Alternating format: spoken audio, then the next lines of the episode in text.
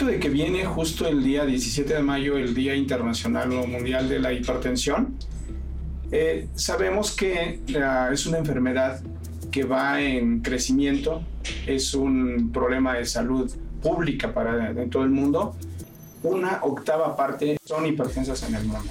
Y se sabe que alrededor de 30 millones de personas en, en México es hipertenso. Eso quiere decir que uno de cada tres eh, personas adultas es hipertenso. El 50% de los pacientes hipertensos lo son, pero no lo saben. Y luego otro dato muy importante es que el 50% de las personas que se saben hipertensos no toman tratamiento.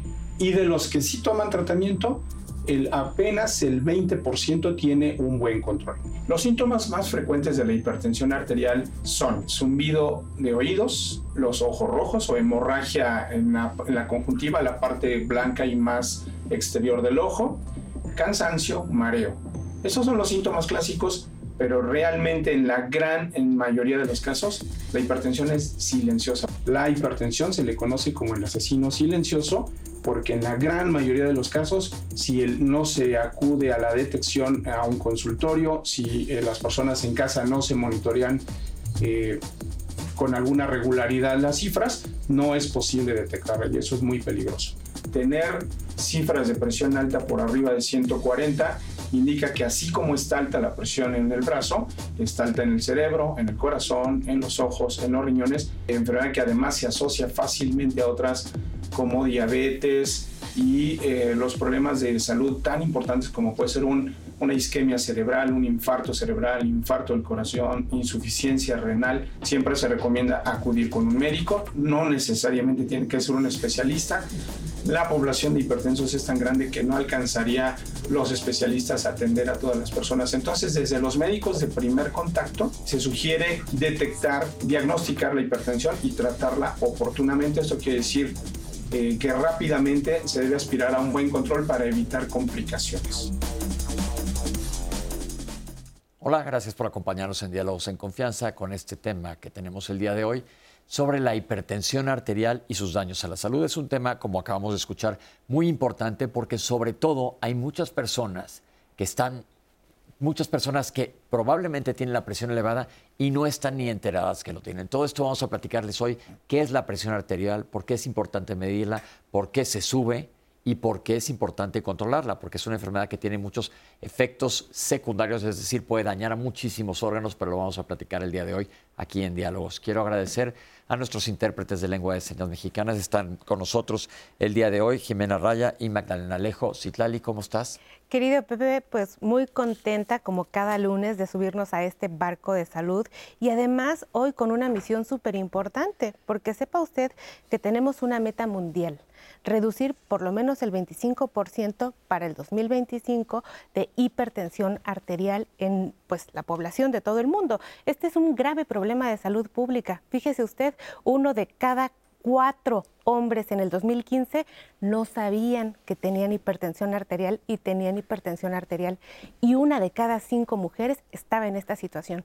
¿Es o no un grave problema? Estoy segura de que usted conoce a una persona que tiene hipertensión arterial, que convive con esta enfermedad y que aquí en Diálogos hoy va a encontrar muchísimas alternativas para vivir pleno y saludable con hipertensión, porque ¿qué cree?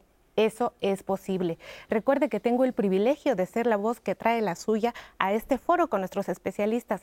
Disfrute y goce de Diálogos en Confianza, que es un programa hecho y pensado completamente para usted. Querido Pepe, pues empezamos. Pues les voy a presentar a nuestros especialistas. En primer lugar, la doctora Elsa Arrieta Maturino. Bienvenida, doctora. Gracias, un placer, Pepe. La doctora es médico internista, cardióloga clínica con alta especialidad en cardiología intervencionista, integrante titular de la Sociedad Mexicana de Cardiología. Está de regreso con nosotros el doctor Enrique López Mora. Gracias por estar aquí con nosotros. La invitación, Pepe. El doctor es cardiólogo adscrito al Servicio de Cardiología de Adultos. Estuvo más de 15 años en la terapia intensiva posquirúrgica del Instituto Nacional de Cardiología Ignacio Chávez. Es vicepresidente de la Fundación Mexicana del Corazón y profesor de Fisiología Cardiovascular de la Facultad de Medicina en la UNAM. Y le damos la bienvenida también al doctor José Horacio Cano Cervantes. Bienvenido, doctor. Gracias, Pepe, por la invitación. El doctor es nefrólogo, jefe de la División de Cirugía 4 del Centro Médico Nacional 20 de noviembre del ISTE. Doctores, ya vimos la cápsula y la importancia de, de, la hipertensión, pero ustedes que están aquí y quiero que lo digan en vivo, ¿cómo andamos en números que sabemos y cómo andan las probabilidades de lo que no sabemos? Muy buena pregunta, ¿no? La, obviamente ya vimos los datos de la cápsula, es decir, es impresionante pensar que alrededor de un tercio de la población, entre un cuarto y un tercio de la población general, no estamos hablando solamente de los adultos, también de jóvenes y en algunos casos de edades más tempranas, son hipertensos, pero quizá lo más grave es lo que se señalaba, el elevado número de personas que son portadores de hipertensión arterial y que no lo saben y que debido a nuestro contexto social y a que muchas veces la enfermedad puede no tener sintomatología evidente, puede ser silenciosa, también el número de personas, que esto es alarmante, que siendo hipertensos, que ya se conocen hipertensos, no están controlados, no toman medicación o no toman el tratamiento integral para la hipertensión arterial. Y creo que eso es más que los números, las actitudes que hay que, resaltar, ¿no? El gran número de pacientes que no se conocen hipertensos y lo son, con las consecuencias que seguramente hablaremos más adelante en esta charla, y el gran número también de personas en las cuales no hemos logrado incidir en que tengan una conciencia adecuada de la enfermedad y recurran a las medidas integrales de tratamiento y se controlen. Todo esto vamos a platicar el día de hoy aquí. Recuerden que el objetivo de Diálogos es informarles a ustedes hoy 17 de, mayo, Día de la Hipertensión Arterial, porque es un problema mundial, pero nosotros nos unimos a tratar de hacer conciencia y educación en salud. Eh, yo creo que mucha gente ni siquiera sabe qué es la presión arterial. Tenemos una cápsula que nos indica qué es esto de la hipertensión, que tener la presión arterial, ahorita nos van a explicar qué es, pero qué es que se te suba la presión arterial. ¿Qué es hipertensión arterial? Tenemos esta cápsula y ahorita los especialistas nos comentan.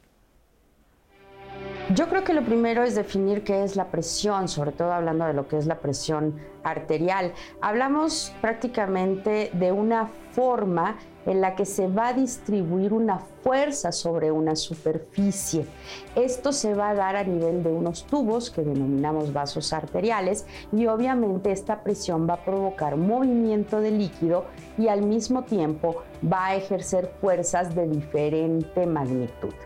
Si vamos a hablar de presión arterial, tenemos que tomar en consideración que esta presión la bombea directamente el corazón hacia las arterias. ¿Pero qué lleva este movimiento de esta sangre? Precisamente los nutrientes que se encuentran en la sangre, pero lo más importante es el oxígeno.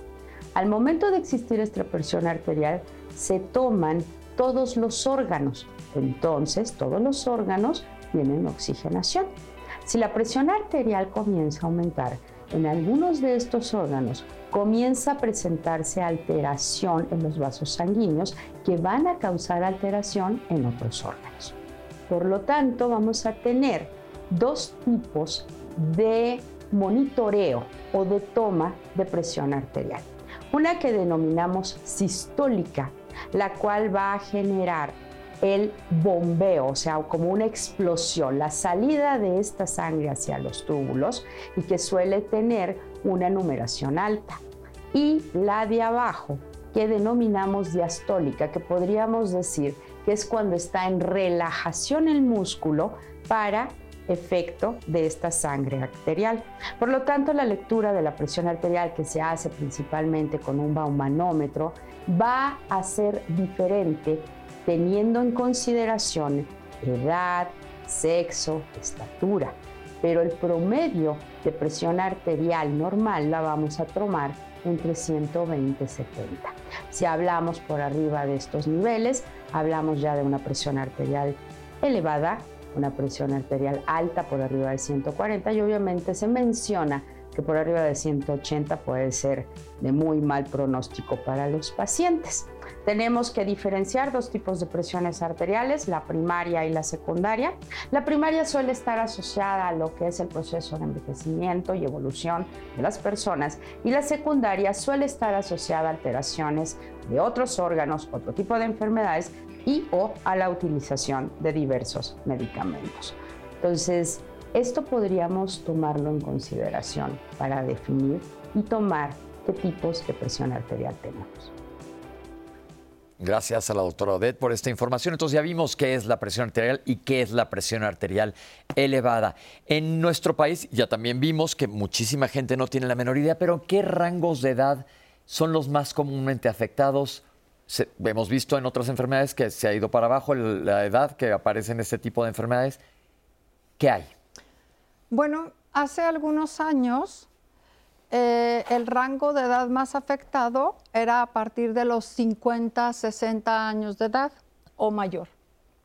Eh, últimamente, a partir de 20, 15 años, hemos visto que la mayor población afectada son gente joven. Y de estos podemos hablar personas que se dedican a trabajos que incluye mucho estrés laboral, que tienen malos hábitos alimentarios, y podemos agregar factores de riesgo cardiovascular. Ahorita vamos a platicar de factores de riesgo, pero en cuanto a edades, cuando decimos jóvenes, ah, ¿qué tan jóvenes? Bueno, para poder aclarar eso, podría mencionar algo que es sumamente importante. Antes, antes hablo de unos 20 años, se recomendaba que pudiéramos revisar a los pacientes o que uno como paciente se hiciera la primera revisión médica anual a los 40 años de edad. Ahora se sabe que tenemos que realizarnos esa revisión a partir de los 20 años de edad. Hay pacientes de 20 años o menores que son hipertensos, pero un punto de corte son los 20 años de edad para las revisiones médicas anuales. ¿Y esto es, doctora, por, por hacer una prevención más temprana en la población o porque los casos ahora son de personas más jóvenes con hipertensión? Yo creo que podríamos considerar ambas. Una es por hacer los diagnósticos dentro más temprano, hagas el diagnóstico y dentro más temprano des un tratamiento adecuado para cada tipo de paciente y lo controles adecuadamente o el paciente ayude a controlarse adecuadamente, su desenlace y su calidad de vida será muchísimo mejor. Dentro más tardío será peor. Pero también es que hemos visto que la población en los últimos años se ha visto sometida a cambios que los llevan a volverse, a convertirse en pacientes hipertensos a más tempranas edades. Se habla de que eh, existe la presión arterial esencial, que no sabemos por qué se sube, que no existe una causa, y causas secundarias. ¿Cuáles son estas y qué, es más preponderante? ¿La presión arterial que nada más está elevada sin que necesariamente haya una causa específica o las secundarias? Bueno, las dos son, de sumamente, son sumamente importantes, ¿no? Definitivamente creo que para poderlo en, de alguna manera, un, beneficio es que eh, estamos viendo que 90% prácticamente es hipertensión esencial. esencial es esa que no tiene una causa. Una causa y que múltiples cosas que ya han mencionado, los estilos de vida, el sedentarismo, obesidad, como los factores de riesgo, son los que más predominan en esta situación. Y digo afortunadamente porque eh, el, tema de hipertensión secundaria, que suele ser mucho más agresiva en, sentido estricto, con mucho más complicaciones y que tiene que ver en este 10% de la población, implica otro tipo de enfermedades con muchas secuelas o complicaciones a largo plazo, ¿no? Y ahí es donde los temas de enfermedades renales como causas de hipertensión secundaria o tumores o neoplasias son muy comúnmente observadas en este tipo, ¿no? Y implican más costo, más estudios, más trabajo y un poco más de minuciosidad para la detección oportuna de este tipo de, secuelas. Ok, esto es importante porque, por ejemplo, cuando yo estudié medicina siempre decía, cuando un joven tiene hipertensión generalmente es secundaria a otra cosa. Pero ahora, como vamos a ver ahorita los factores de riesgo que se asocian a hipertensión, esto ha ido cambiando y la doctora nos acaba de, decir, nos acaba de explicar que hay que bajar la edad hasta 20 años para empezarse a checar. Tenemos una cápsula sobre los factores de riesgo, porque ¿qué creen? En varios de ellos sí tenemos injerencia para poder aplicar la prevención. Vamos con ellos. Los principales factores de riesgo se clasifican en modificables y no modificables. Dentro de los eh, modificables, eh, tradicionalmente sabemos que son el consumo de alcohol en exceso, el cigarrillo, el exceso de peso, yo creo que sería de los más relevantes como generadores de esta enfermedad. Nuestro estilo de vida como sociedad moderna ha cambiado. Por ejemplo, se sabe que antes en la prehistoria el hombre para cazar, obtener su alimento, caminaba alrededor de 10 kilómetros diarios. Nosotros a veces no caminamos ni un kilómetro al día. Esto repercute en nuestra salud si a eso le agregamos el exceso de peso, el consumo de estos alimentos procesados, muchas harinas, muchas grasas, mucha sal. La sal retiene agua dentro de, las venas, las arterias. Entonces, al aumentar el volumen de, líquido, esto provoca que se echen a andar mecanismos moleculares, hormonales, que llevan al desarrollo de la hipertensión. La hipertensión también va de la mano con el calibre de las arterias. A mayor calibre, menor tensión arterial. A menor calibre, a eso le llamamos vasoconstricción, más eh, presión arterial. Y entonces, esto explica un poco cómo se desarrolla la hipertensión arterial. Se empiezan a producir diferentes sustancias que tienden a cerrar el calibre de las, de las venas y arterias y por leyes de física, con una reducción de calibre, aumenta la presión arterial. El tratamiento muchas veces se enfoca a bloquear esas hormonas, aumentar calibre para regular la presión. Y dentro de los no modificables es la genética y la edad a partir de los 50 años. La genética, de acuerdo a la población en el mundo, puede, tener, puede provocar más prevalencia de la enfermedad. No quiere decir que el 100% de las personas que tienen eh, familiares directos con hipertensión lo van a hacer.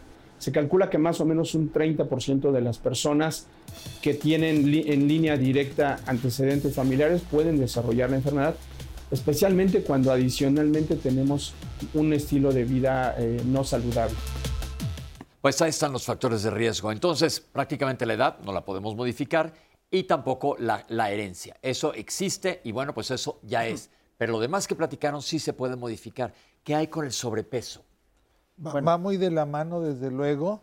Es decir, el aumento de la masa corporal genera precisamente un aumento a la resistencia del flujo sanguíneo y por lo tanto eleva las cifras tensionales. Además de que la obesidad está muy en consonancia con otras enfermedades, con síndrome metabólico, que significa el que además de ser hipertensos, tengamos también alteraciones de, los, de, los, carbohidratos, seamos diabéticos, y también está muy de la mano con dislipidemias, que es que los seamos portadores de elevaciones, sobre todo en las cifras de colesterol y sus fracciones, así como triglicéridos. Yo creo que la obesidad es uno de los puntos a tratar. Hay personas inclusive, no quiero adelantarme, pero hay personas que se controlan su hipertensión o disminuyen mucho sus requerimientos de tratamiento médico si llegan a su peso ideal. Entonces, a su índice de masa corporal adecuado. Si tú tienes un peso adecuado, es más difícil que te dé hipertensión. Y si ya tienes hipertensión y llegas a estar en tu peso adecuado, va a ser mucho más fácil el manejo, ¿de acuerdo? Seguramente, sí. Ok. Eh, otro factor de riesgo modificable, ya vimos los que no son modificables. El tabaquismo es uno de los factores de riesgo también muy modificables y, viene a colación de lo que decía hace rato. La ventaja de tener hipertensión esencial es que es prácticamente modificable en, en base a estos estilos de vida, ¿no? Tabaquismo, alcoholismo, disminuir el consumo o evitarlos por completo sería de muy, muy, muy buena, muy buen pronóstico y, controlaría muchísimo la presión arterial. Doctora, el sedentarismo, el no moverse, cada vez vemos a más gente pegada al teléfono y no juegan, no corren, no se mueven. Correcto, uno de los factores de riesgo muy importantes y aparte desarrollado desde pequeñas edades, ¿no? Este, y, también en adultos, porque cada vez estamos más acostumbrados a trabajar, a veces ahora con la pandemia se vio, pero de trabajar desde casa con la computadora, incluso los niños. Y, todo esto del sedentarismo aumenta la, el, incremento de peso, disminuye la actividad física y entonces el metabolismo también baja y se hace más lento. Entonces, la ingesta de alimentos y a veces de alimentos chatarra nos lleva a un incremento de peso acelerado. Ok, perfecto. Citlali, ¿cómo anda la gente? ¿Lista? Pues tenemos redes sociales muy activas, doctores. Les agradece a nuestro público de Diálogos en Confianza que estén aquí con nosotros platicando de este tema, como por ejemplo Araceli Verona, fan destacada de Diálogos en Confianza, Alex el Scout, Berta Peña y todas las personas que nos están viendo desde el interior de la República Mexicana. Pues muchísimas gracias. Quiero recordarles, si, si me permiten hacer un anuncio, es que tenemos una nueva aplicación que se llama 11 más. La pueden descargar desde sus dispositivos celulares y pueden llevarse al 11 a todos lados. En esta aplicación ustedes van a encontrar toda la barra de programación del 11, noticias, series, diálogos en confianza, absolutamente todo y lo pueden ver nuevamente por si el día de hoy no pudieron ver lunes de salud de diálogos en confianza en la aplicación 11 más, ustedes pueden consultarla. Y ahora sí, voy a traer las dudas de nuestra audiencia. Eh, tenemos una persona que nos escribe y nos dice a propósito de los factores de riesgo que es delgada y le diagnosticaron hipertensión. ¿Por qué? Sí, esto es muy importante porque también ocurre en otras enfermedades como en diabetes y también en dislipidemias. Es decir, efectivamente es un factor de riesgo el aumento de la masa corporal, sobre todo si es obeso, para padecer hipertensión arterial. Pero como bien decía el doctor, la hipertensión esencial, que no tiene una causa que a los ojos de la ciencia podamos identificar, de la ciencia actual, también eh, eso implica que puede haber personas que sí estén en su peso, y de todas maneras tengan cifras tensionales adecuadas. Se tienen que Factor controlar. genético, probablemente. Claro, se tienen que controlar porque si no se controlan, no, es que la obesidad sea la única causa de hipertensión. Si así fuera, bastaría bajar de peso y no tendría que tomar medicamentos. Pero sin duda, si no se controla, va a tener consecuencias inadecuadas. Hay que hacerlo. Bien, les pregunta Beatriz Ramírez si se cura la hipertensión. La hipertensión es una enfermedad crónica degenerativa, así se llaman, igual que la diabetes, que no es curable. Eh, lo que sí es que es altamente controlable y eso depende mucho de, los, de que el paciente colabore con su médico, de las instrucciones que le dé su médico y que el paciente haga lo que le dice el médico, cambie sus hábitos que le están llevando a, condicionarle descontrol de la presión arterial y aparte que tome sus medicamentos como debe de ser. Y si está controlado y si cambia sus hábitos y se corrobora que está en buenas cifras arteriales, eso es como si viviera sin hipertensión arterial, lo que condiciona una calidad de vida óptima y como si no tuviera la enfermedad. Espinosa de los Monteros quiere saber qué es la hipertensión reactiva y si las personas que viven con este tipo de hipertensión deben de ser medicadas. Bueno, eh, el tema de hipertensión reactiva es un, tema que está un tanto más en auge. Empezó a salir con estas cuestiones de, del estrés y, el tema de la ansiedad. La realidad es que hipertensión reactiva es una condición subjetiva. La verdad es que es hipertensión o no es hipertensión y, tal cual, ¿no? Ese tema de hipertensión reactiva queda un poco más sustentado por el, tema del estrés y la ansiedad, pero vamos, al final de cuentas es hipertensión y como tal hay que tomar medidas al respecto.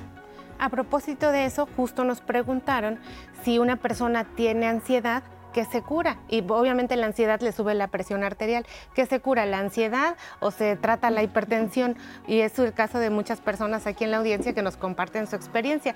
Pero si están de acuerdo, después de... Yo creo que ahí lo importante es la ansiedad nos arruina todo. Hay que manejar la ansiedad, pero si aparte tienes hipertensión, la puedes empeorar estando más ansioso. Pero hay que tratar la hipertensión arterial y maneja tu ansiedad. Es el mal de todos los días y hay que tratarlo de ¿Qué fue primero, el huevo o la gallina? Exacto. De disminuir, vamos a ir un corte y regresamos con ustedes. No se vayan.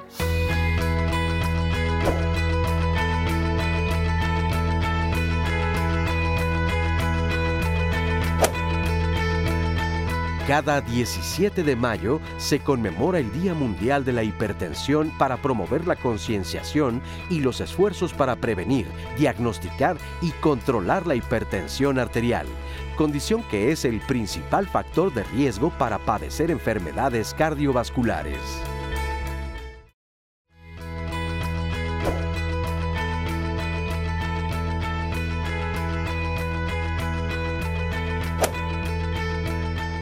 El diagnóstico oportuno es fundamental para el control de la hipertensión arterial ya que menos de la mitad de las personas con esta enfermedad son conscientes de su condición y muchas otras no lo saben.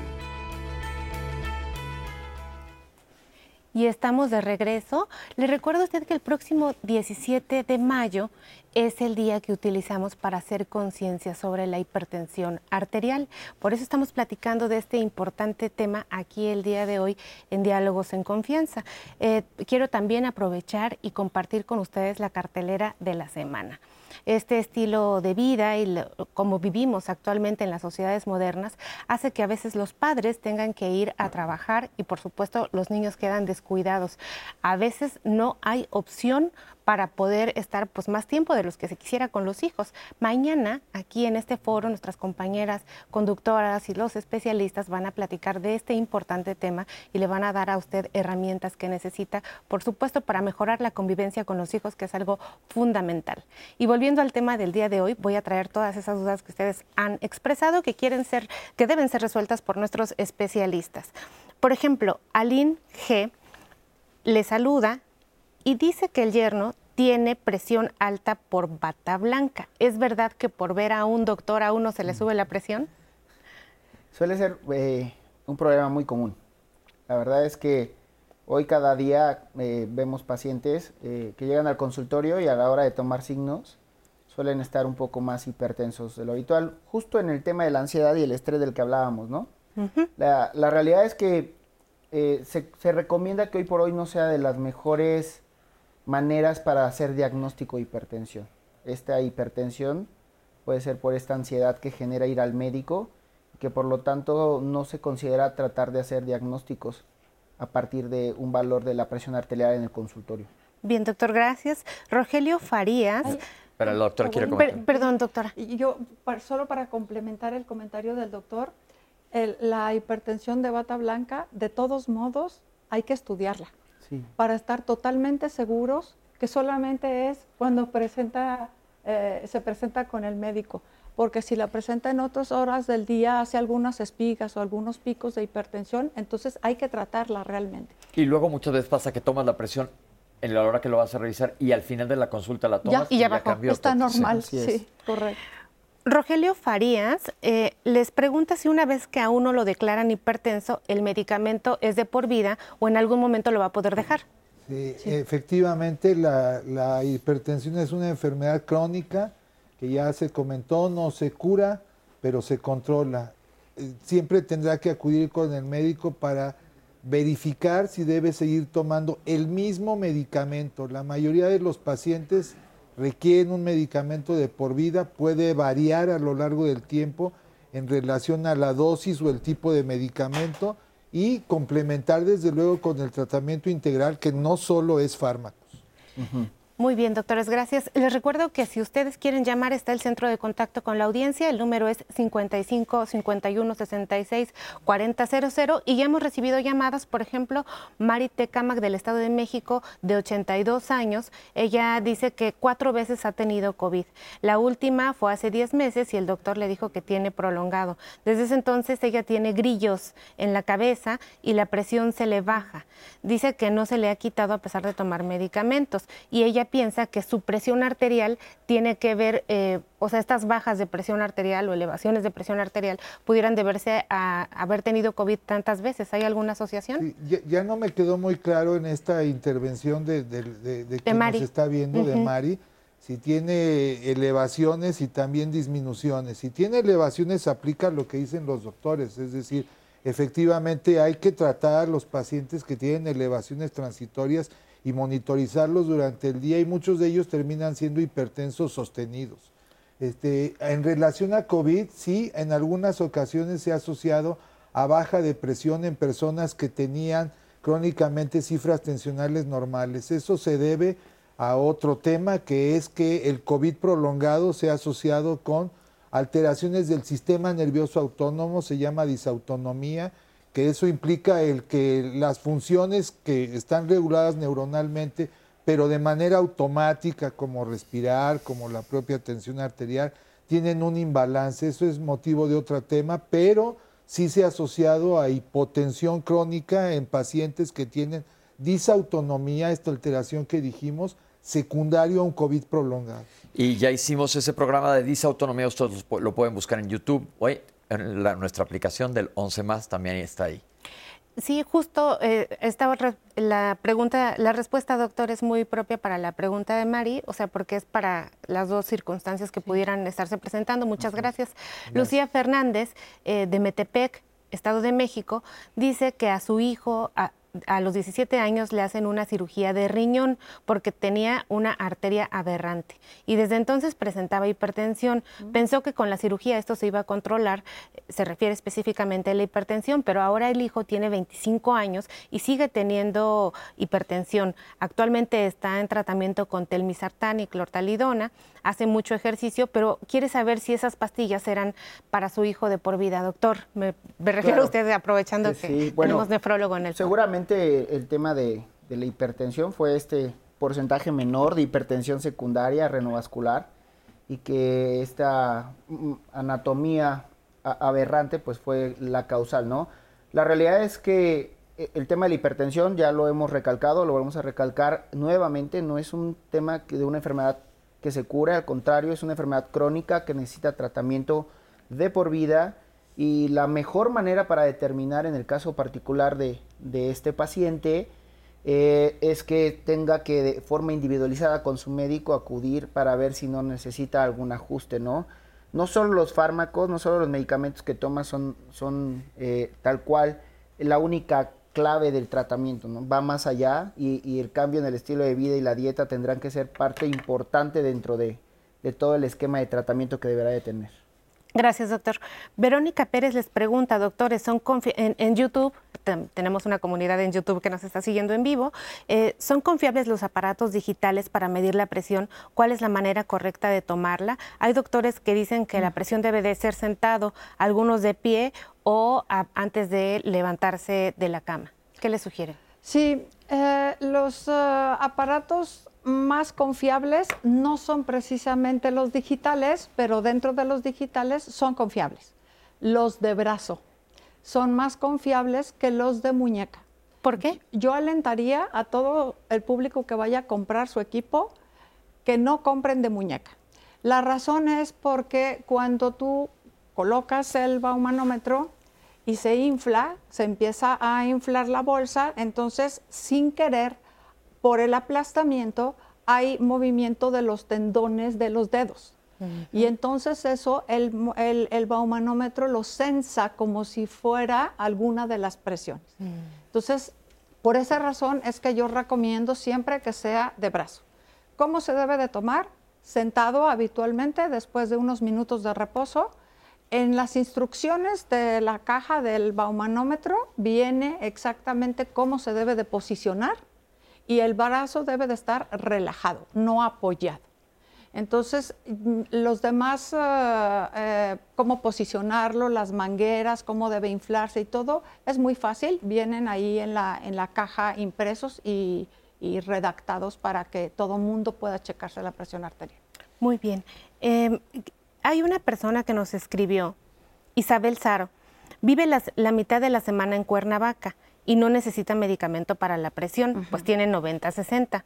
Pero cuando viene a la Ciudad de México ya tiene 144-100 o 127-77, así no los pone. Le, se siente muy mal y ella dice que sí debe de tomar el medicamento para la presión porque pues cuando está en Cuernavaca está normal y aquí bien, ¿se la toma nada más cuando viene o qué hace? Ese es un fenómeno muy común y sí desde luego es existente. Es decir, la presión atmosférica y la altura sobre el nivel del mar sí genera repercusiones sobre la presión arterial sistémica. Es el, fenómeno más común es que el paciente hipertenso y también en el sano, ¿no? que baja a nivel del mar disminuyen alrededor de 5 a 10 milímetros de mercurio, eh, cuando mucho sus cifras tensionales. Por lo tanto, si usted es hipertenso y va a cambiar de altitud algunos días, debe, lo ideal es comunicarse con su médico, medirse la presión cuando esté a nivel del mar para que su médico no se automedique. Su médico le haga el ajuste de los medicamentos antihipertensivos que está tomando. El fenómeno opuesto también es común. La persona que es, eh, digamos, normotensa en, al nivel del mar y viene a grandes alturas como la Ciudad de México y otras ciudades que están más altas, si usted es hipertenso seguramente va a requerir un incremento en la dosis y nuevamente háblele a su médico, dígale, tómase la presión y que él le haga el ajuste, no usted, él. Una persona normotensa quiere decir que tiene la presión arterial normal, normotenso. Y con esta llamada termino esta intervención de las redes sociales que es muy interesante. Es de Manuel Alejandro Nájera de 54 años y es una duda frecuente en la población. ¿Cuáles son las repercusiones a largo plazo de tomarme un medicamento para la presión? Vaya, que, muy buena pregunta. las repercusiones a largo plazo la mejor repercusión es que esté controlado y que tenga una buena calidad de vida y una vida totalmente normal. Me voy a poner del lado de los pacientes. Si no me hará daño tanto medicamento. Sí, a eso iba, a eso iba. Sabemos que los medicamentos se metabolizan, esto es, se, tratan o se, mm, su mecanismo de acción. Se procesan. Y se procesan ya sea por el hígado o por el riñón. Entonces, generalmente son los laboratorios del cuerpo humano y entonces eh, mientras el paciente esté haciéndolo bien y esté controlado, no va a pasar nada. Es un, es un medicamento crónico que no va a pasar nada. Lo que hay que cuidar es no tomar alcohol en, en exceso, no poner en riesgo la salud del hígado y del riñón para que pueda, pueda seguir tomando sus, sus medicamentos. Gracias, doctores. Pues... Pero ahí yo, yo quisiera eh, comentar muy, muy en relación con esto, es de que efectivamente los medicamentos pueden necesitar ajustarse a lo largo del tiempo de evolución eh, de, la enfermedad, no solamente por la hipertensión en sí, sino en per se, por sí misma, sino que pueda eh, tener el paciente otras enfermedades que contraindiquen algún tipo de medicamento. Así es. Y entonces lo que inicialmente le servía y estaba bien indicado, puede ser que en el futuro necesite cambiar la dosis o incluso el tipo de medicamento. Por lo tanto, una vez más el énfasis de que los pacientes que han recibido el diagnóstico de hipertensión arterial deben continuar su seguimiento periódico haciendo los exámenes que les indique su médico, ¿no? Para ver si necesita el mismo medicamento o un ajuste de dosis o de tipo de medicamento. Tal cual, así. Y, es que a veces, a veces incluso resulta confuso para los, los pacientes porque bajo condiciones agudas, eh, no me van a dejar mentir, muchas veces cambiamos o quitamos medicamentos que pueden ser eh, particularmente útiles para la presión, pero en el momento agudo son tóxicos para el riñón, por ejemplo, ¿no? Y a veces eh, los medicamentos varían de acuerdo a la condición del paciente. Por, esto, por eso esta parte de estarse monitorizando y acudiendo a consultas de revisión de manera frecuente es esencial para saber qué medicación necesita en ese momento. Y ese paciente específico, vamos a ver ahora cómo se diagnostica la hipertensión arterial. Aquí tenemos este, este esta cápsula. El diagnóstico de hipertensión arterial se realiza de diferentes maneras. Existen aparatos manuales que se llaman baumanómetros, en lo cual tiene varias partes. Una de esas partes es un brazalete, un reloj medidor y una eh, perilla, en la cual se coloca en el brazo, tanto brazo izquierdo como brazo derecho, y se empieza a inflar por medio de la perilla. Y esto nos va a dar varios ruidos. Estos ruidos van a coincidir por medio del reloj para decirnos cuánto es la presión arterial del paciente paciente. En algunas ocasiones ese diagnóstico se realiza con aparatos electrónicos que serían monitoreos, monitores de presión arterial, los cuales son automáticos y tienen la capacidad en algunas ocasiones de guardar estas mediciones de presión arterial para posteriormente mostrársela a nuestro médico.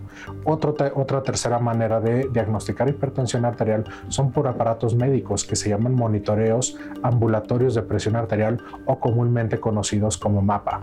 Estos aparatos incluyen la medición automática de presión arterial cada 15 o 30 minutos dependiendo de la forma en la que programemos el aparato y nos está continuamente grabando nuestra presión arterial. Una de las grandes ventajas de este aparato, ¿cuál es? Es la medición de la presión arterial en la madrugada, en la cual con por medio de las otras maneras de medir la presión arterial, no lo podemos realizar.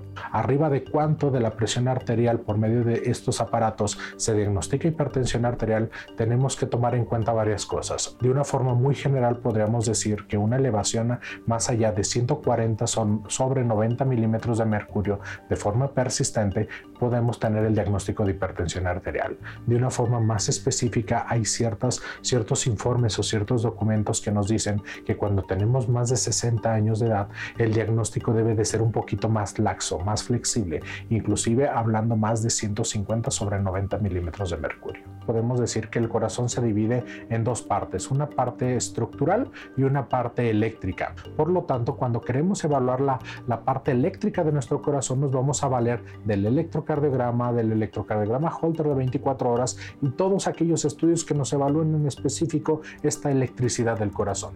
Ahora, el ecocardiograma es un ultrasonido del corazón que tiene como objetivo evaluar la parte mecánica, la parte mecánica del funcionamiento contráctil del corazón y de la relajación de nuestro corazón, así como la apertura y cierre de las válvulas. Ahora, ¿cuándo realizar uno y cuándo realizar otro? Por lo regular, en la consulta de medicina interna, consulta cardiológica, un electrocardiograma lo podemos hacer en 5 o 10 segundos y nos va a dar una perspectiva general de nuestro corazón. Ahora, el ecocardiograma nos ayuda sobre todo para diagnosticar a complicaciones a largo plazo de la hipertensión arterial. Es muy bien sabido que podemos tener integrantes en nuestra familia, abuelos, bisabuelos, tíos, hermanos, que tienen el corazón crecido. Y de esa manera, con un electrocardiograma y o con un ecocardiograma, podemos diagnosticar ese corazón crecido y podemos desenmascarar una hipertensión arterial. Gracias, doctor. Entonces vemos que hay varios estudios, uno para diagnosticar la hipertensión y lo demás para hacer toda una valoración cardiovascular y nefrológica. Y vemos la importancia del riñón dentro de esto. Eh, entonces, ¿cuál es la recomendación al público general? Los que nos están escuchando, vamos a dejarles un mensaje claro. Váyanse a tomar la presión. ¿Cuándo, cuántas presiones son necesarias para que digan, ah, tengo que ir al médico? Se lo pueden tomar en una farmacia, se la pueden tomar, ya nos comentó la doctora, como en el baumanómetro electrónico o si alguien te la toma con un baumanómetro de presión de, los habituales que usamos en consultorio. ¿Cómo, cuándo, dónde? Bueno, se recomienda en general que sean por lo menos dos determinaciones con buena técnica y que sean a distintos horarios y de forma aleatoria. Obviamente tienen que ser confiables tanto el operador como el método, más bien el, el aparato con que lo hagamos y si en dos determinaciones por lo menos está elevada la presión arterial, se puede considerar siempre y cuando no haya una causa secundaria que explique la elevación transitoria pero, de la Pero para el público general, ya eso lo averiguará el médico. El público que nos está viendo hoy, terminando de ver el programa, que diga, híjole, no me he checado la presión. ¿Dónde pueden ir a checársela? Ya dijimos con el bamonómetro puede ser. ¿Cuáles son los parámetros normales y cuándo focos rojos para acudir con, con médico? De acuerdo a las últimas guías, que son las que a nosotros nos, perdón la, redundancia, nos guían para tener la, medición adecuada de la presión arterial del paciente, la presión arterial normal que se considera hasta el momento es 130-80. Entonces, em, el público que quiera ir ahorita mismo porque eh, sienta que quiere saber qué presión arterial tiene, puede ir a una farmacia, puede ir con el médico de la farmacia, que generalmente, o sea, son médicos que están capacitados para tomar la presión arterial. Y yo lo que recomiendo siempre es apúntela. Apunte la fecha, la hora y apunte, generalmente es la presión alta, la presión baja y la frecuencia cardíaca. Apúntela y vaya dos o tres veces por semana, de ser posible, si no nada más dos. Y si en esas tomas está la presión por arriba de 130-80, no duden en acudir lo más pronto con su médico. Yo creo que es el mensaje clave para que la gente se esté checando. Hay una relación clave entre la sal y la presión arterial. Eso lo hemos escuchado de siempre. ¿Qué relación tiene?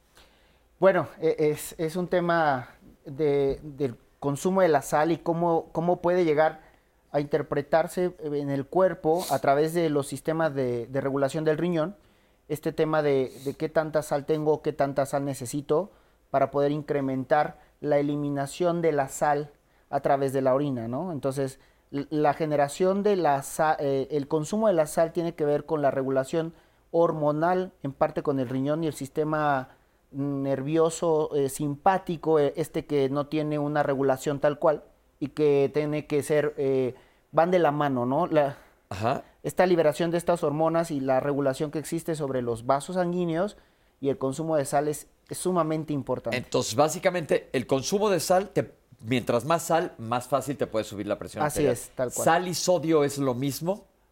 Eh, bueno, eh, es muy buena pregunta también. Aquí es importante diferenciar porque es parte de la, de la estrategia de las recomendaciones dentro de la dieta y el consumo de sal, ¿no? Muchas veces dicen no más de 2 gramos de sodio.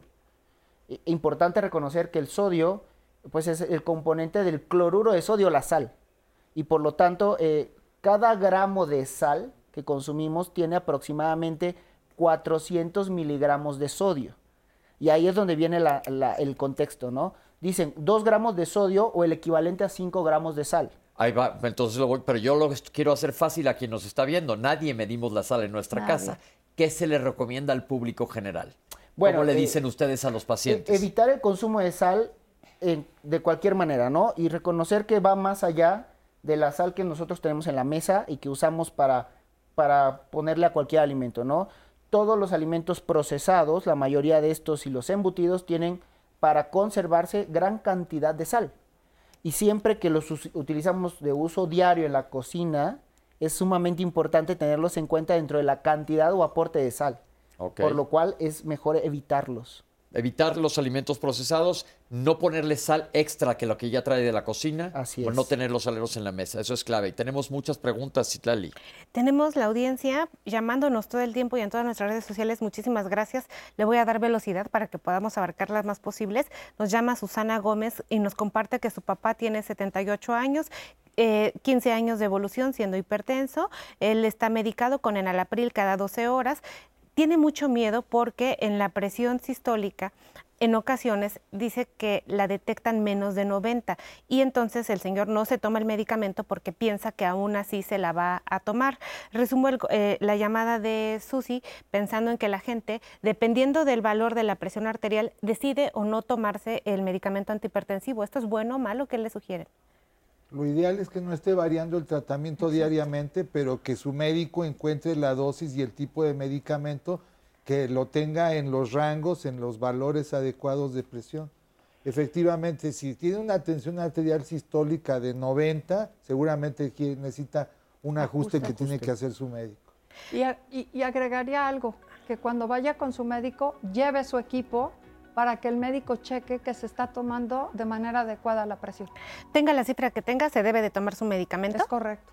Natalia Hernández, ¿cuál es la presión normal en una persona de 76 años? Bueno, la presión normal en cualquier persona debe ser 130-80 independientemente de la edad. Adriana Silva. Su hermano tuvo una embolia, así nos los pone, hace cinco años, perdió el movimiento de la mano y la pierna derecha. Empezó a fumar a partir de eso. ¿Le vendrá mal para la salud? Malísimo. Definitivamente. uno de los factores de riesgo condicionantes de manera aislada y más peligrosos es el tabaquismo. Así es. Carmen Alba, tomar medicamentos para controlar la hipertensión causa el desarrollo de otras enfermedades. ¿Es posible abandonar estos medicamentos si yo tengo una alimentación saludable y buena vida? Regresando del corte, respondemos esta pregunta. Estamos en vivo.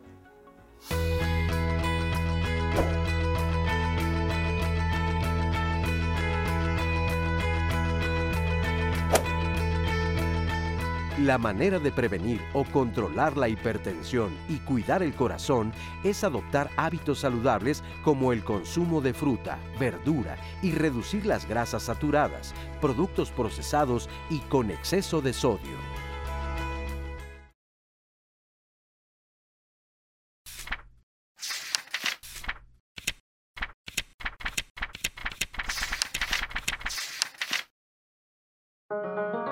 El Día del Maestro y la Maestra se celebra en diferentes fechas en todo el mundo, pero en muchos países, entre ellos México, se conmemora el 15 de mayo en homenaje a San Juan Bautista de la Salle, fundador de la Orden Religiosa de los Hermanos de las Escuelas Cristianas, quien se dedicó a la educación de niños y jóvenes en el siglo XVII. Se trata de una fecha importante para reconocer y valorar la labor de los profesionales de la educación, quienes desempeñan un papel clave en el desarrollo y formación de las nuevas generaciones. La educación es un derecho humano fundamental y los maestros y maestras son los encargados de impartirla y transmitirla a sus estudiantes. Este día es una oportunidad para reflexionar sobre los retos y desafíos que enfrenta la educación en la actualidad, así como para promover la valoración y el respeto por la labor de los docentes. Es importante destacar que la labor de los docentes no solo consiste en impartir conocimientos, también implica fomentar y promover el desarrollo integral de sus estudiantes. Las complicaciones en general, digamos que al inicio no presentan manifestaciones. Digamos que normalmente la gente conoce que tiene una presión arterial alta por una toma fortuita, al azar. Llegan, se toman la presión arterial y lo descubren. El problema es que como es muy silenciosa, ya cuando puede ser diagnosticada, puede causar daño a diversos órganos. Esto porque recordemos que como esta presión lleva precisamente sangre y la sangre lleva el, oxígeno, ataca órganos, siendo dividido esto en órganos que llamamos vitales.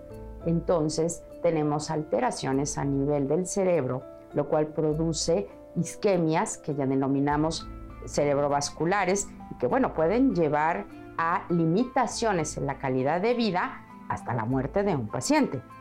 Otro órgano de choque muy importante y uno de los más nombrados siempre es el corazón. En el corazón la disminución de esta circulación, así como del oxígeno, va produciendo lo que es un proceso de isquemia inicialmente en el cual hay baja de la presión de este oxígeno hacia el corazón, lo cual puede llevar hacia un infarto.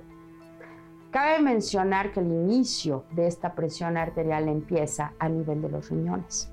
Por lo tanto, las alteraciones en el riñón van a ser tanto hemodinámicas como funcionales.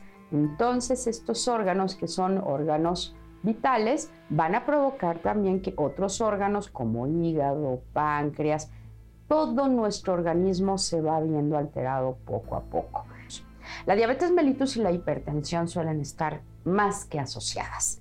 La alteración de la glucosa va a provocar a nivel de las funciones de control de presión alteraciones que van a provocar este aumento de presión arterial, sobre todo cuando existen descontroles de la glucosa. Y la presión arterial también va a provocar que el uso de la glucosa se manifieste en forma excesiva o disminuida y esto va a tratar de aumentar más la presión arterial. Y esto también se encuentra asociado a nivel renal. Esta microvasculatura y esta función de volumen se ve alterada en ciertos mecanismos, sobre todo hacia lo que es el sodio y el volumen de agua. Por lo tanto, al tener este tipo de alteraciones, se va a perpetuar un daño de hipertensión causado directamente al riñón, pero que también va asociado a la presencia de la diabetes. Gracias, doctora. Ahorita ahondamos un poco en las complicaciones los peligros de la hipertensión arterial, pero se quedó colgando una de las preguntas que ya había contestado la doctora, que si hacía daño tomar medicamentos a largo plazo. La doctora nos dijo que son peores los daños por hipertensión. Si estás bajo tu tratamiento adecuado, no debes tener complicaciones. Pero alguien dijo, si tengo la presión muy baja, aún así me tomo el medicamento, doctor. Sí, yo creo que hay que hacer énfasis en que si tienes la presión muy baja, inclusive creo que mencionaban menos de 80 las históricas, lo que tiene que hacer es hablarle inmediatamente a su médico o acudir a una institución de salud. Obviamente no debería tomar en ese momento el antihipertensivo porque sobre una presión de por sí que en ese momento está baja, le vamos a dar un vasodilatador, algo que la baje todavía más, pues la situación puede ser comprometedora. No quiere decir que ya se curó de la hipertensión. Lo que implica es que hay que hacer un ajuste, como hemos venido diciendo, debe acudir a una institución de salud o hablarle inmediatamente a su médico. Perfecto. Ahora sí, en cuanto a las complicaciones, ¿cuál es la más frecuente? Bueno, dentro de las complicaciones más frecuentes es la, hipertrofia del ventrículo izquierdo. Como ¿Qué quiere decir eso para las personas que, nos están viendo? voy a, que se engruesa el músculo del corazón y que empieza a claudicar, o sea, a ya dejar no actúa de adecuadamente el Exacto. corazón, deja de funcionar. y luego se adelgaza y hace insuficiencia cardíaca. Esa es una de las complicaciones. Pero hay complicaciones como enfermedades vasculares cerebrales, ya sea enfermedades, o sea, hemorragias cerebrales, infartos del miocardio, del miocardio quiere decir Infarto del músculo cardíaco, infartos al corazón, este, daño renal, por supuesto que aquí Claro. tenemos al doctor a un lado, daño renal, daño en la retina, en el ojo, que puede hacer que pierda la visión. Es decir, te puedes inclusive quedar ciego por hipertensión Correcto. arterial. ¿Y el daño renal qué implica? Bueno, eh, puede ser tan, tan significativo como llegar a una terapia de reemplazo renal como diálisis o hemodiálisis, ¿no? De acuerdo a- al, al tiempo de hipertensión y la evolución que tengamos, el daño renal se va a clasificar en estadios de acuerdo a qué tan grave o tan afectada o alterada tengo el, el porcentaje de función renal, ¿no? ¿Y qué tan grave puede llegar a ser causado por hipertensión? Que te dejen de funcionar los riñones y acabes en diálisis. Totalmente, así es. Ahora, sí, doctor. Sí, hay otra complicación importante que va muy de la mano con lo que dice la doctora Rieta y es que antes de que se dilate el corazón, inclusive antes de que crezca el grosor de las paredes, lo que técnicamente se llama hipertrofia, se vuelve rígido, se vuelve menos elástico el corazón. Esto es lo que le llamamos disfunción diastólica, que tiene menos capacidad de ser elástico y menos capacidad de relajarse en esta fase de- y esto a final de cuentas lo que implica es que las cavidades de arriba tienen que hacer más esfuerzo para bombear y llenar la- el ventrículo, la cavidad de abajo. Termina dilatándose mucho antes la aurícula de las aurículas, las cavidades de arriba y esto genera arritmias y es una arritmia muy frecuentemente causada como complicación de la hipertensión y que de hecho es la arritmia más común de todas, que se llama fibrilación atrial. Eso implica que la parte de arriba del corazón deja de contraerse, se llama fibrilación, porque es como si estuviera temblando la parte de arriba del corazón. Y lo grave no solo es eso, lo grave es que justo es el escenario en el que se forman coágulos dentro de la cavidad de Y la esos coágulos aurícula, se y pueden esos ir- coágulos se desprenden y se van al cerebro con consecuencias que pueden ser permanentes. Si quieren saber un poquito más de las complicaciones de la enfermedad vascular cerebral, ya hicimos un programa, infarto o miocardio, ya hicimos programa, insuficiencia renal, ya hicimos programa. Todo esto por si quieren ahondar en el tema. Doctor, ¿algo quería comentar? No, no, no, no. Ok, perfecto. Entonces, vamos a seguir, vamos a ver el manejo integral, porque es muy importante el tratamiento farmacológico y sabemos que tienen varias dudas más sobre otro tipo de remedios, pero vamos a ver esta cápsula.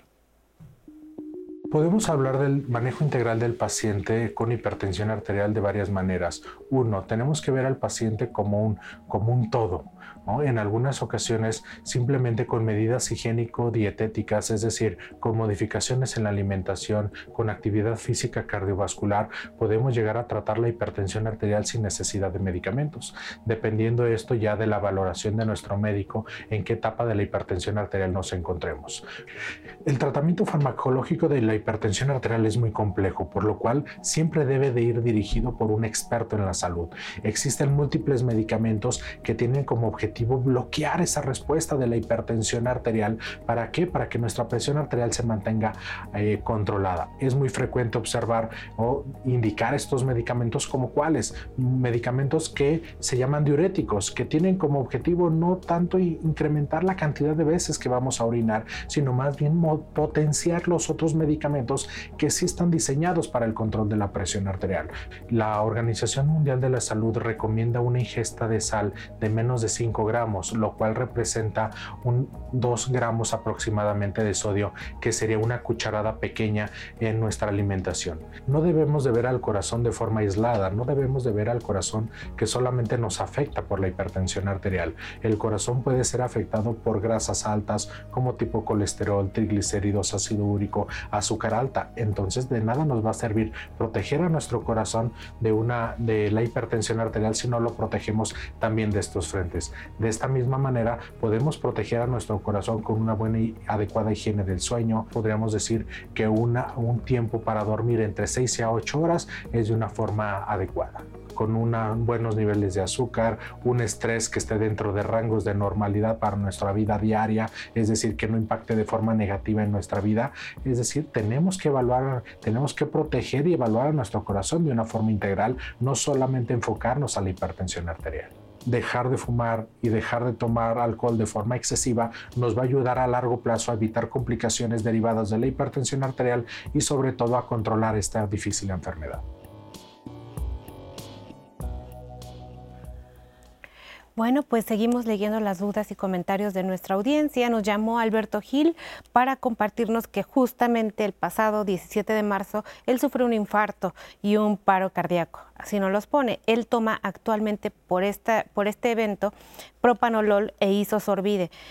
Su pregunta es que él amanece con presión muy baja y si esa presión se está asociando a sus medicamentos que está tomando, no sabe qué hacer, ¿qué le pueden recomendar? Sí, obviamente lo tiene que valorar un cardiólogo, sí puede ser debido a los medicamentos, pero ya lo decíamos hace rato, también puede ser por disfunción del corazón después de un infarto, entonces hay que individualizar el caso tiene que acudir, lo tienen que estudiar. Gracias, doctor. Graciela Julieta Garza nos eh, llamó de Apodaca, Nuevo León. ¿Ha sabido de personas que se han hecho alguna operación como una manga gástrica y la hipertensión se ha resuelto? Bueno, es lo que en algún momento habíamos comentado, pero más en relación al tratamiento de la obesidad, ¿no? Entonces, cuando el paciente con, con obesidad mórbida baja de peso, ya sea mediante uno u otro u otro tratamiento, eh, generalmente la hipertensión y también la diabetes se controlan. Es, es, es, raro que un paciente con obesidad mórbida que baja de peso siga hipertenso, permanezca hipertenso y permanezca diabético. Gracias, doctora. Víctor Castro nos llamó para compartir el evento que tuvo su esposa. Dice que empezó con dolor en el pecho y bueno, tuvo una presión alta hasta que le provocó un desmayo. Le diagnostican arritmia y un síncope. Desde entonces eh, le recomiendan que se ponga un marcapasos. Sin embargo, a partir de esto ella se ha sentido muy mal. Se le sube la presión hasta, cientos, hasta 180 por la madrugada. No nos dice la siguiente, nada más nos pone así. Le han dado, no le han dado ningún medicamento. ¿Está preocupado? ¿Será que su esposa está en riesgo?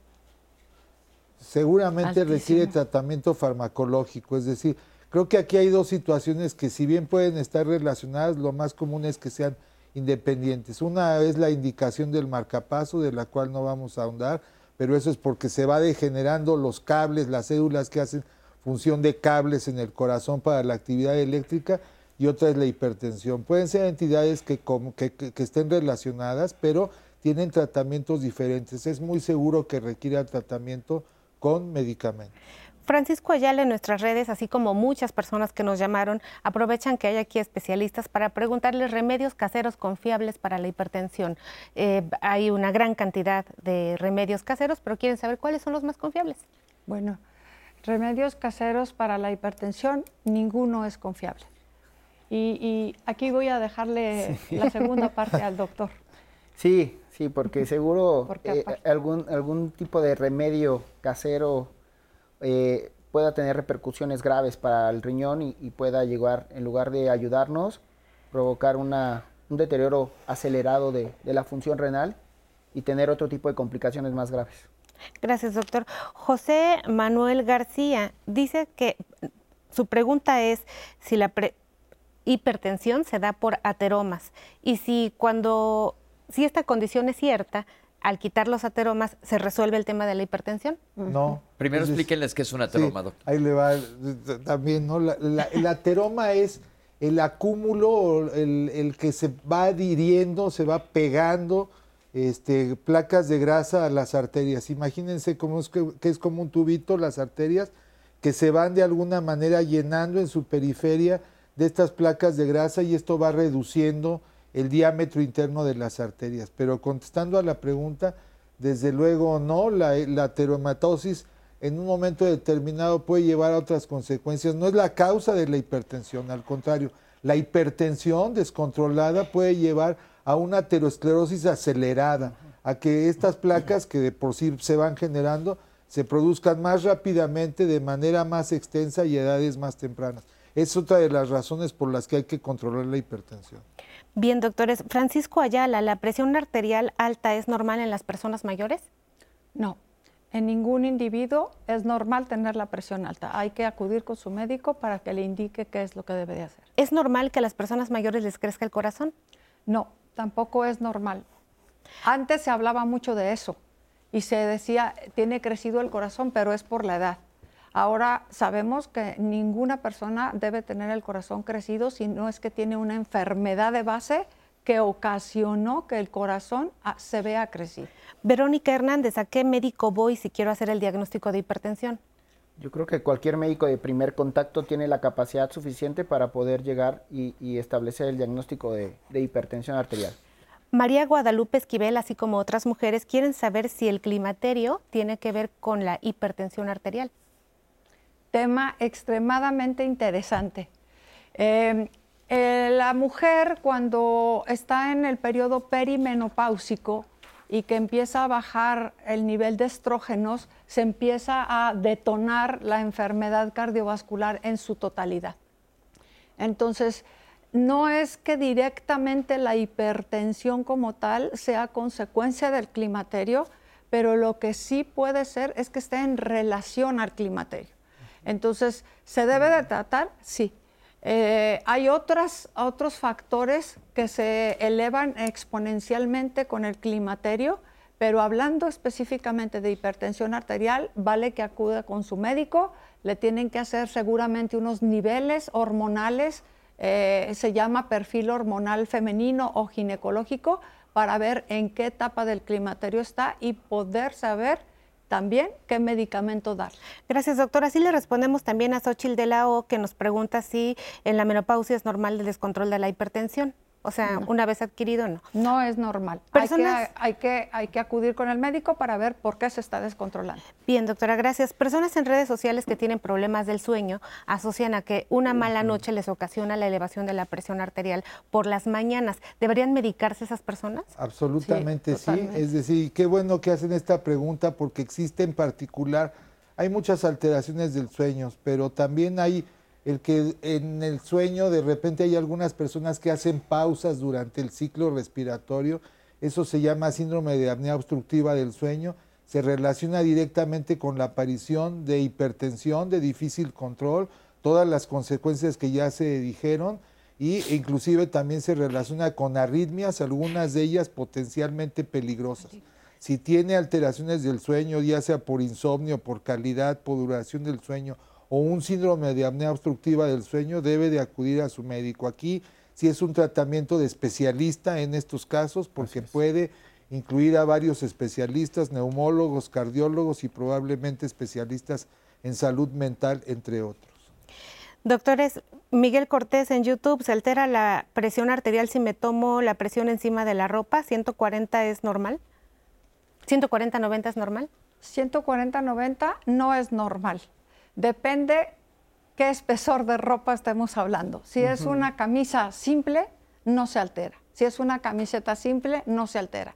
Y vale la pena mencionar que hay una diferencia en la presión arterial si se la toma del lado derecho y si se la toma del lado izquierdo, que es mínima, hasta 5 milímetros de mercurio en cada de lado a lado, pero no debe de haber una diferencia más amplia. Yo creo que ahí abandonar algo bien importante eso que dijo la doctora. Yo, por ejemplo, si me la toman arriba de esta camisa, no pasa absolutamente nada. se escucha, aparte el médico la ve la presión cuando lo haces con un manómetro. Pero si se sube la camisa y se hace toda una bola acá, eso sí te puede alterar el resultado. un torniquete. Porque la gente se sube mucho los suéteres y dicen, tómenme la presión. Entonces creo que es importante la técnica, ya dijo la doctora. Si es algo delgadito, se puede escuchar, pero si no, sí, mejor quitársela. Mejor quitársela. Lo ideal es tomarla en el brazo sin ropa. Pues bien, doctores, María Rangel en agosto del 22 sufre un asalto y a partir de ello tiene hipertensión arterial. Por supuesto que se ha enfocado en llevar una vida saludable, hace ejercicio, come bien. El doctor le hace unos estudios recientemente y le diagnostican que tiene grasa en el hígado. ¿La grasa en el hígado la puede condicionar a tener hipertensión arterial? No, son dos entidades diferentes. Pero se y pueden asociar. Se pueden asociar, hay relación, como ya dijimos, entre hipertensión, dislipidemias, hígado graso, etcétera, pero son dos entidades, a final de cuentas, que deben tratarse independientemente. Jorge, aprovechando que tenemos muchos especialistas, ¿qué medicamentos puedo utilizar para subirme la presión? Bueno, Acuérdense no, que nosotros no No damos recetas en la televisión, no se dan recetas. Tu salud es muchísimo más importante que aquí, sin ni siquiera verte ni medirte la presión. Sería una irresponsabilidad por parte de nosotros de diálogos dar una receta al aire. Ahí lo ideal es ir con su médico, ver Así qué es. está pasando y recibir un tratamiento. así es. Pues nuestras redes estuvieron muy activas. Quiero agradecerle a todas las personas, este querido Pepe, y les agradecen, doctores, sus es- su- a los especialistas, pues el tiempo que se toman para responderle a la audiencia. Y pues felicidades, maestros. Pepe, ¿estás por nuestras redes? Ah, Sí, mucha gente nos comenta también, y es importante que lo sepan, que una vez que, que te diagnostican hipertensión arterial, el manejo tiene que ser muy estrecho. ¿Qué tan seguido? Y luego dicen, ¿qué la te está yendo al doctor? Pero una vez que estás controlado, ¿qué tan seguido es? Y en principio, un paciente que está controlado, que está estable de la presión, que no tiene otras entidades o concomitantes, algunas otras enfermedades, y está todo perfecto y todo en orden, debe de ir en promedio alrededor de tres veces al año. Cada al trimestre médico. una vez. Ajá. Que eso está perfecto y así al principio a lo mejor más para que te encuentren la dosis adecuada. Hay un arsenal bárbaro de medicamentos, pero entonces no se recomiendan a mi mamá toma eso, me lo voy a tomar yo. No, Hay que individualizar el, cada caso. Nosotros se nos acabó el programa, doctores, pero les quiero agradecer su presencia el día de hoy aquí. Gracias. Creo que han dado muchísima información, sobre todo de un tema, ¿verdad, Citlali? De un tema del cual no se habla lo suficiente, pero es lo suficientemente escandaloso de que no, todos conocemos a alguien que tiene la, la presión elevada y todos conocemos a alguien que la tiene y no lo sabe. Recuerden que este programa lo pueden ver, ya va a estar en nuestra plataforma del 11 más. Nada más bájenle tu teléfono para seguir eh, toda la programación de la barra del 11 está ahí. Y les quiero agradecer a nuestros, a nuestros intérpretes de lengua de señas que están con nosotros todos los programas. Y Citlali, mil gracias. Pepe, un placer como cada lunes. Y sobre todo a ustedes, esperamos que este programa les haya funcionado. Pásenselo a la demás gente para que compartamos esto, que la gente esté enterada de la presión arterial. Sabemos que hay factores que no se modifican, pero por favor todos chéquensela ya y síganos en nuestra app 11 más. Nos vemos la próxima semana. Esto fue Diálogos en Confianza.